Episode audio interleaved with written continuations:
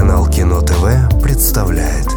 Проект Евгения Стаховского «Реверсивная история отечественного кино» В августе 1991 года случился августовский путь в СССР. В Москве у Кремля и у Белого дома состоялись многотысячные митинги в поддержку победы демократических сил. На флагштоке над Белым домом впервые подняли российский флаг.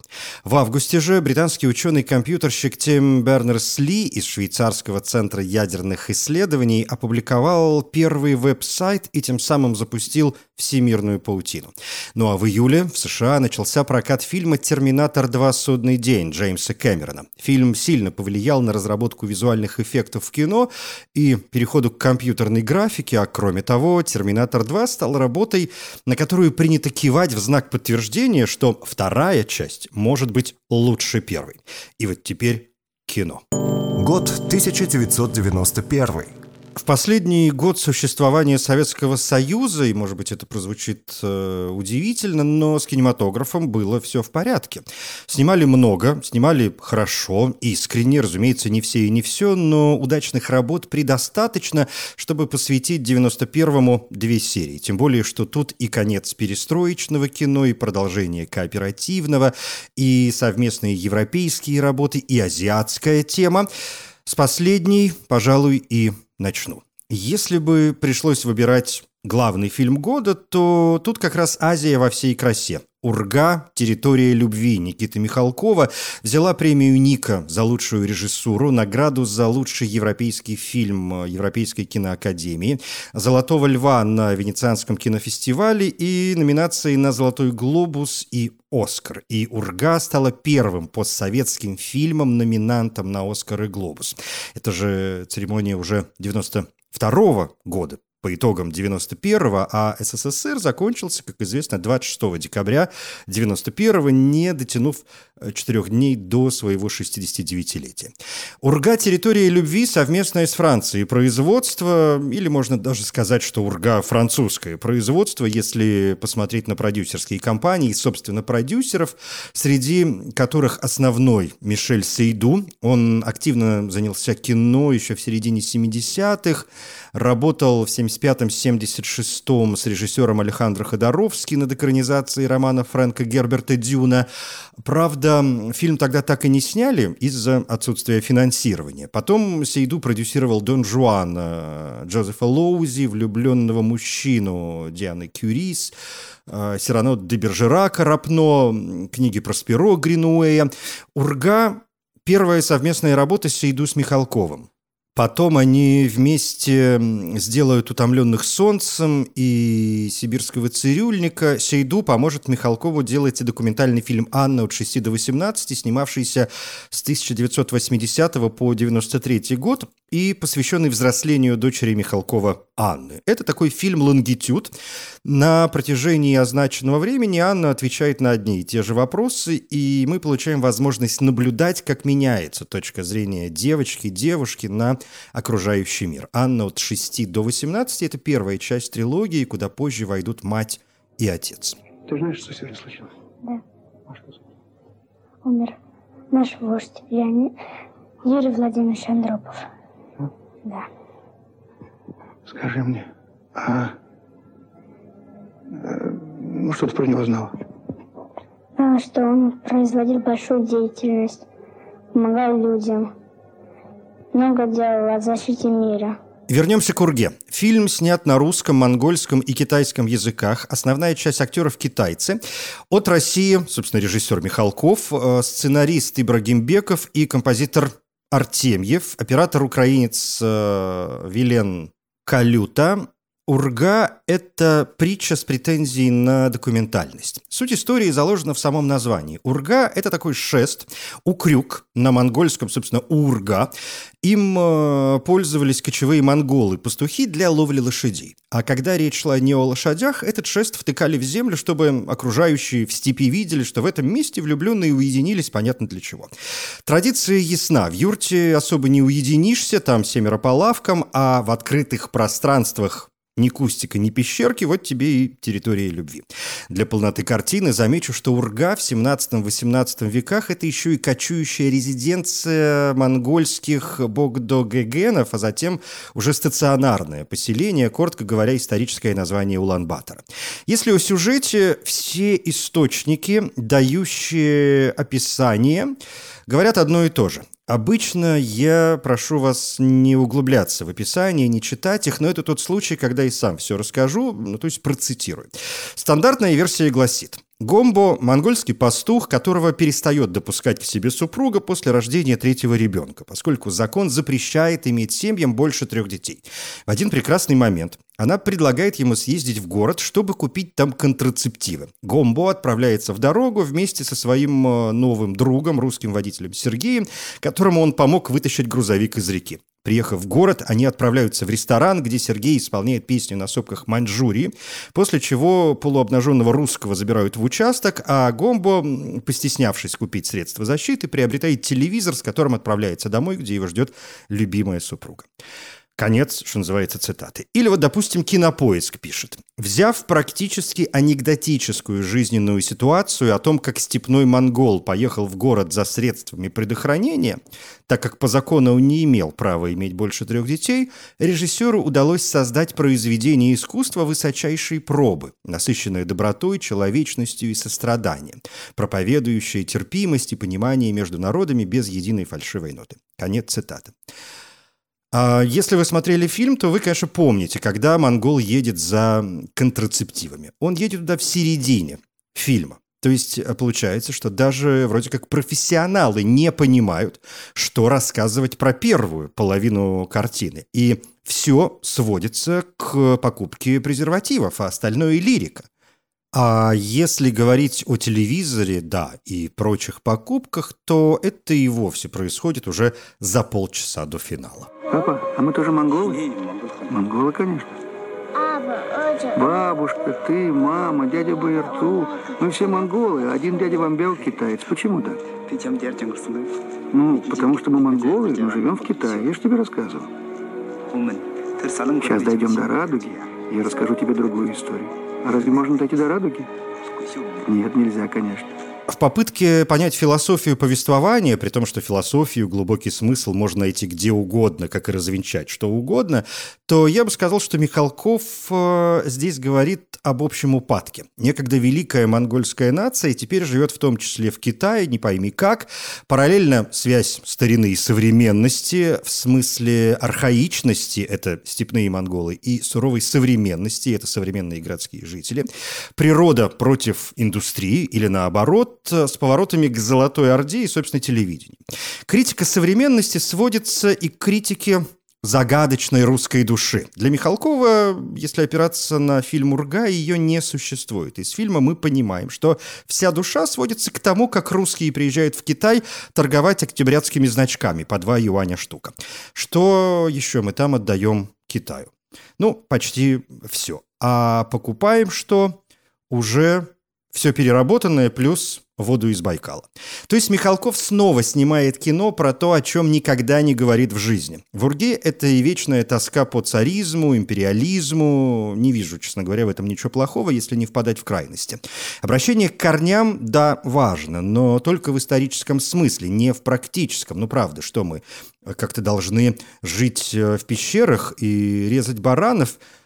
Извините, я все-таки предпочитаю горячую воду и интернет. Друга моего в полицию забрали, понимаешь? Ну что ж ты сразу не сказал? Да вот только что забрали его. Пойдем скорей. Пойдем, пойдем. Ладно, давай, я тебя догоню, вот мой велосипед здесь. Ты по какой велосипед? Иди сюда скорее, вон у меня лошадь вторая есть. Идем. Лошадь. Я на лошади. Ну, хорош, я буду в смокинге на лошади, ладно. Поехали, умеешь ездить? Давай, давай. Выскажу непопулярное, но абсолютно искреннее мнение, что «Урга» в целом довольно скучное и весьма затянутое кино. Ну, правда, петь почти полностью на сопках Маньчжурии, да еще кое-как, вы серьезно? Э, вообще ощущение, что могла бы получиться классная короткометражка. И да, это фильм, который делался ради финала. Фильм о том, как перемешались некогда враждебные племена, народы. Но тут я опять задам вопрос, что в этом плохого. Можно, конечно, продолжать воевать, но зачем воевать, если можно не воевать? И да, все мы потомки Чингисхановой Орды, но стоит помнить, что не только ее. Коротко говоря, «Урга» выглядит переоцененным фильмом, э, который можно поставить рядом с картиной «Пеги пес, бегущий краем моря». Но тут и атмосфера шире, и сюжет драматичнее, и философия глубже, и народ реже. «Пеги пес, бегущий краем моря» – фильм Карена Геворкяна, получивший главный приз Московского кинофестиваля. Производство начали на Ленфильме еще в середине 80-х, но решением худсовета съемки остановили – и тогда помог киновед и сценарист Виктор Демин. Работа возобновилась на киевской студии имени Давженко. В фильме две части. Первая документально посвящена народу Нивхи, живущему на берегах Охотского моря. Здесь жизнь, культура, нравы, песни, похороны, медведи. Мужчина приходит э, к женщине. Эдакая антропологии, чтобы мы понимали, с кем имеем дело. В целом это очень увлекательно. Во второй серии, более художественной и поставленной по одноименной повести Чингиза Айтматова, четверо человек от мала до велика выходят в море на промысел. И вот тут же рождается ощущение тревоги. Что-то должно случиться. И, конечно, случается. «Пеги пес, бегущий краем моря» местами вообще фильм ужасов, но, признаться, это тот случай, когда я бы избегал давать ему хоть какое-то жанровое определение.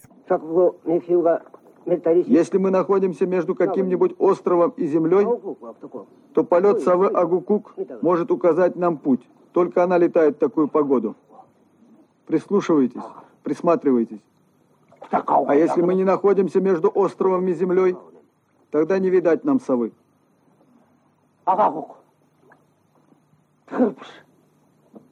А если Агукук пролетит стороной, тогда как? И тогда не видать нам ее.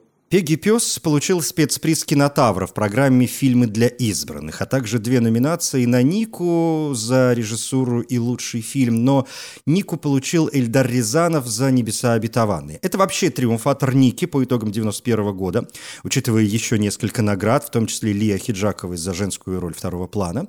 «Небеса обетованные» — это конец Советского Союза. Кругом разруха, нищета, на городской свалке живут бездомные, власти хотят ликвидировать свалку, чтобы открыть на ее месте э, совместные предприятия по производству презервативов совместные предприятия и презервативы вообще как-то популярная тема времени. Но окей, мысль хорошая, но что делать с людьми? Куда их отправлять? В больницы, в тюрьмы, куда еще? И вот так выстраивается конфликт. Маргиналы, которые часто рождают в нас презрение и брезгливость в обычной жизни, в кино вызывает симпатию и сочувствие усиливающиеся, когда мы понимаем, что все это в прошлом вполне приличные люди, не вписавшиеся в современные условия. Тут и талантливая художница, и бывший инженер, э, чьи родственники уехали в Израиль, и э, горничная, которую из дома выгнал сын, и бывший партийный работник, прошедший сталинские лагеря. «Небеса» — обетованные трагикомедия, в которой Рязанов высмеивает уже не отдельных персонажей, а сам строй, саму систему. И если э, со старой системой уже все понятно, то снова еще предстоит разобраться. Срез жизни вообще – и срез общества. Вообще Рязанов, помимо «Небес», кажется, позволял себе лишь однажды в гараже 79 года. Жаль, что после «Небес» Рязанов уже не снимет ничего приличного. Позже будет несколько картин, старые клячи, ключ от спальни, но «Небеса обетованные» останутся лебединой песни режиссера, и кажется, что здесь, да, уже все сказано. А тебя отсюда за что? Насколько я понимаю, за хулиганство, да? Почему я политическая? Я борюсь с их милосердием. Политические так не выражаются. Просрал. Ну, ну, извините, вырвалась. А ты за что?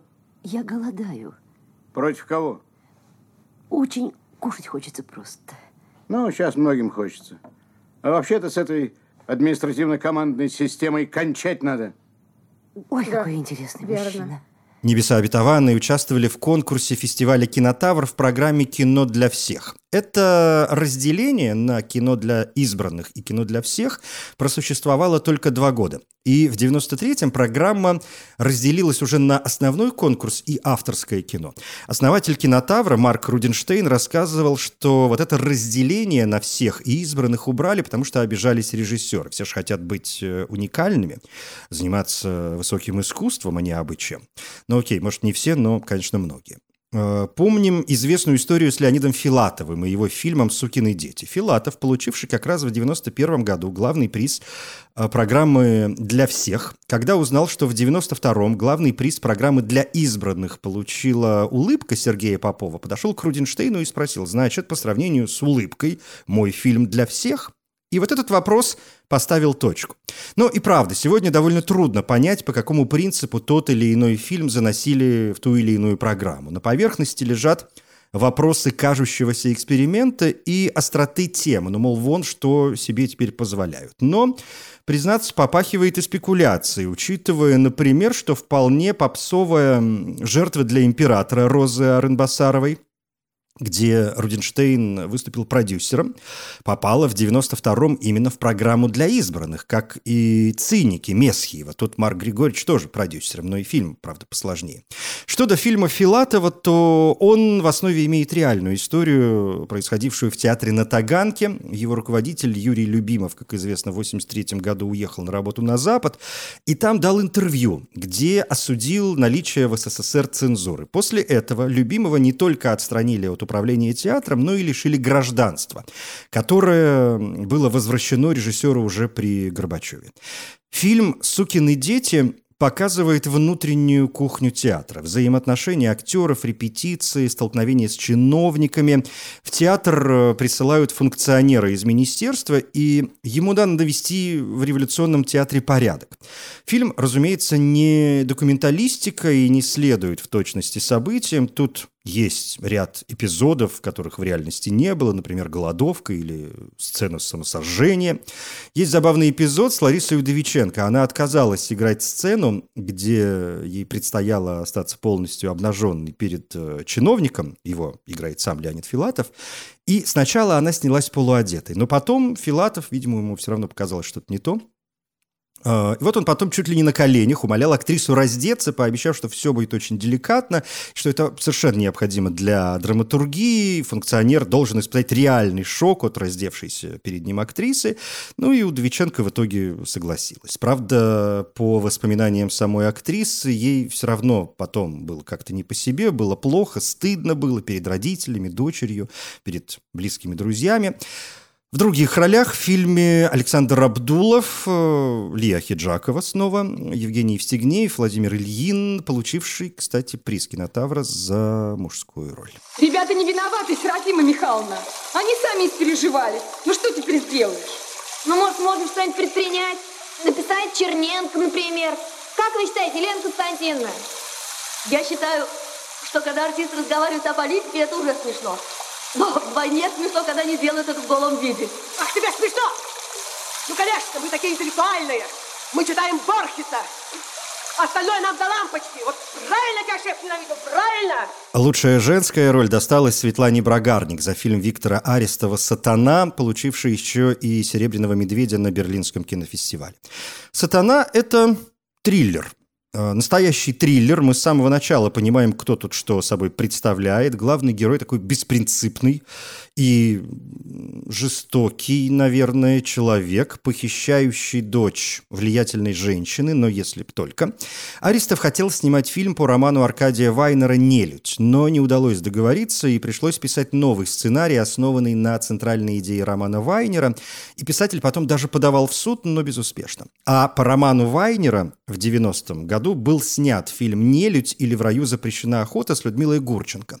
Но по мне он э, слабеет. Там, в общем, стандартная криминальная история, тогда как «Сатана» — это вот еще один срез времени со своим героем времени, Скажем, э, историк кино и режиссер э, Олег Ковалов и вовсе сравнил героя сатаны Виталия с героем балабановского брата Данилы. Мол, по своим моральным качествам, вернее, по их отсутствию, они очень близки. Но разве что Данила романтизирован и уже страдает э, патриотизмом. Андрюшенька, ты сегодня в театр не пойдешь.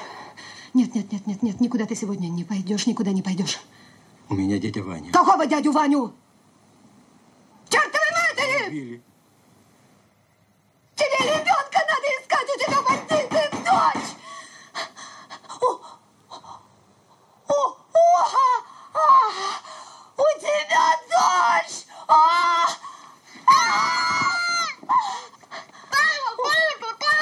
Среди других фильмов для всех кинотавра отмечу «Палача» Виктора Сергеева. Ирина Метлицкая играет журналистку, ставшую жертвой изнасилования. Она обращается к криминальному авторитету в поисках отмщения, но что-то пойдет не так. «Палач» – первая часть трилогии Сергеева, куда позже войдут гении и странные мужчины Семенова и Екатерины. Карен Шахназаров, тогда еще более-менее при памяти, показывает, в том числе в основном конкурсе «Кан» цареубийцу. Взгляд на историю убийства Николая II, в частности, через психиатрическую современность, основная привлекательность фильма актеры. Малкольм Макдауэлл играет пациента психбольницы, утверждающего, что он убил Николая II, а еще и Александра II, а Олег Янковский – врач, решающийся на экспериментальное лечение, но тоже что-то пойдет не так. Я только одного не могу понять. Куда подевалась эта девочка? Какая девочка? Ева? Нет, не Ева. Александра Галеева. 16 июля эта девочка ушла в церковь и не вернулась. Мы не убивали. Мы ее не убивали, поверьте, это правда. Программа «Кинотавры» для избранных слишком интересна, чтобы говорить о ней вкратце, так что оставим на вторую серию, а эту закончим с Каннами. «Цареубийца» в основном конкурсе соревновался с Анной Карамазов, Рустама Хамдамова. Жанна Моро играет женщину, возвращающуюся из сталинских лагерей в Ленинград 1949 года, и она ищет человека, по доносу которого была арестована, чтобы отомстить ему. И, разумеется, она встречает разных людей. Признаться, даже не знаю, чего здесь больше. Экспрессионизма, абстракционизма, модерна, постмодерна, абсурда, неонуара, сюрреализма, проскакивает даже соцреализм. Очень сложное кино. В программе «Особый взгляд. Месть» Ермека Шинарбаева в семи частях с прологом. Фильм уже показывали на кинотавре в 90-м. Действие начинается в Корее 17 века. Король хочет воспитать своего непослушного сына в воинских традициях, и, повзрослев, принц становится высокомерным и авторитарным монархом. Потом сюжет переносится в 1915 год. В корейской деревне учитель в приступе ярости убивает одну из своих учениц. И вот тут я, пожалуй, остановлюсь. Тем более, что в особом взгляде показали э, еще один фильм, о котором надо сказать. Это «Переход товарища Чкалова через Северный полюс». Короткометражный дебютный фильм Максима Пижемского, где летчик, товарищ Чкалов, сотоварищи проходят через э, снега Северного полюса, чтобы установить там советское знамя. Это абсурдистская картина, высмеивает некоторые штампы советского кинематографа. Ну а в двухнедельнике режиссеров Александр Митта представил поставленную совместно с Великобританией драму «Затерянный в Сибири». Энтони Эндрюс играет британского археолога, ведущего раскопки в Иране на границе с Советским Союзом, и тут его похищает НКВД, доставляет в Москву и обвиняет в шпионаже. Археолог, разумеется, все отрицает, позже выясняется, что он стал жертвой ошибки, но мы же знаем НКВД, чтобы избежать международного скандала. Археолога пытают, чтобы тот сознался в фиктивных обвинениях. И большая часть фильма – это, в общем, реалистичная и ужасная картина жизни узников сталинских лагерей. Тому, что вы здесь, по крайней мере, есть причина. Я имею в виду, Япония проиграла войну, да? Да. Мы проиграли, вы выиграли. Но почему-то мы оба едим одну и ту же баланду. «Затерянный в Сибири» полностью снят в России. Либо на натуре, либо на киностудии «Мосфильм». Это по совести все же британское кино, и фильм был выбран британцами для участия в премию «Оскар», но не был принят в качестве номинанта, зато случилась номинация на «Золотой глобус» как лучший фильм на иностранном языке, но победила тогда Европа, Европа Агнешки Холланд. Во второй серии 91 года добьем фестивали, плюс привлекательные советско-американские работы, плюс фильмы «Катастрофы» и «Дети-диверсанты». Я, Евгений Стаховский, спасибо. Реверсивная история отечественного кино.